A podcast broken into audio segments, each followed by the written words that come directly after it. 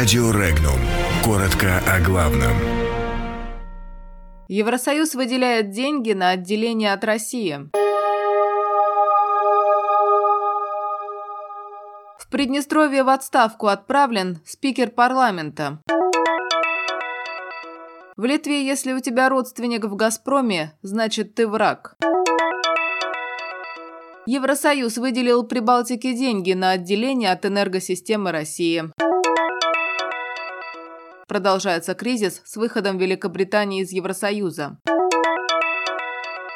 В США назвали цели в кампании против договора о ликвидации ракет средней и меньшей дальности.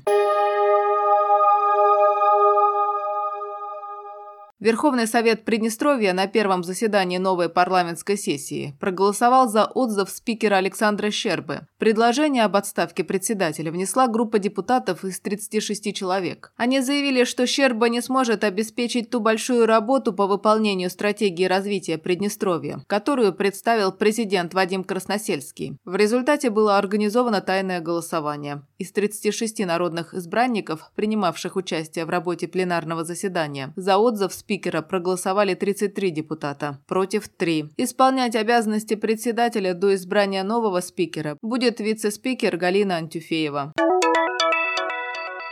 Получивший в Литве совсем недавно лицензию для банковской деятельности британский стартап «Револат» оказался в эпицентре скандала из-за основателя финансовой группы Николая Сторонского, у которого гражданство Великобритании и России, а отец работает в «Газпроме». Литовский телерадиовещатель ЛРТ опубликовал материал, в котором утверждает, что за «Револат», у которого в Литве свыше 150 тысяч клиентов, может стоять Кремль. Информацией заинтересовались в парламенте, где пришли к выводу, что Револат может нести угрозу Литве. Центробанк Литвы тем временем недавно выданную лицензию на ведение банковской деятельности не отзывает и утверждает, что никакими новыми данными, которые могут стать причиной отзыва лицензии, не располагает. В итоге Николай Сторонский распространил открытое письмо, в котором высказывает всяческую лояльность Литве и оправдывается за работу своего отца.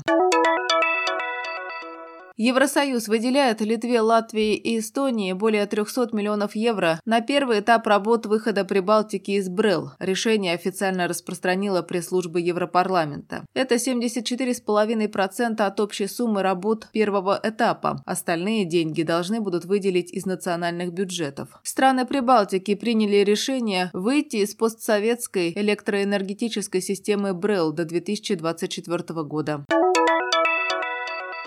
Немецкий министр юстиции Катарина Барли сообщила, что она разочарована планом премьер-министра Великобритании Терезы Мэй по выходу из тупика Брексита. Барли порекомендовала Соединенному Королевству провести второй референдум. Ранее Мэй выступила с предложением добиваться новых уступок от Евросоюза, которые позволят избежать появления таможенных пунктов на ирландской границе. Катарина Барли, имеющая немецкое и британское гражданство, сказала, что проект соглашения не изменится.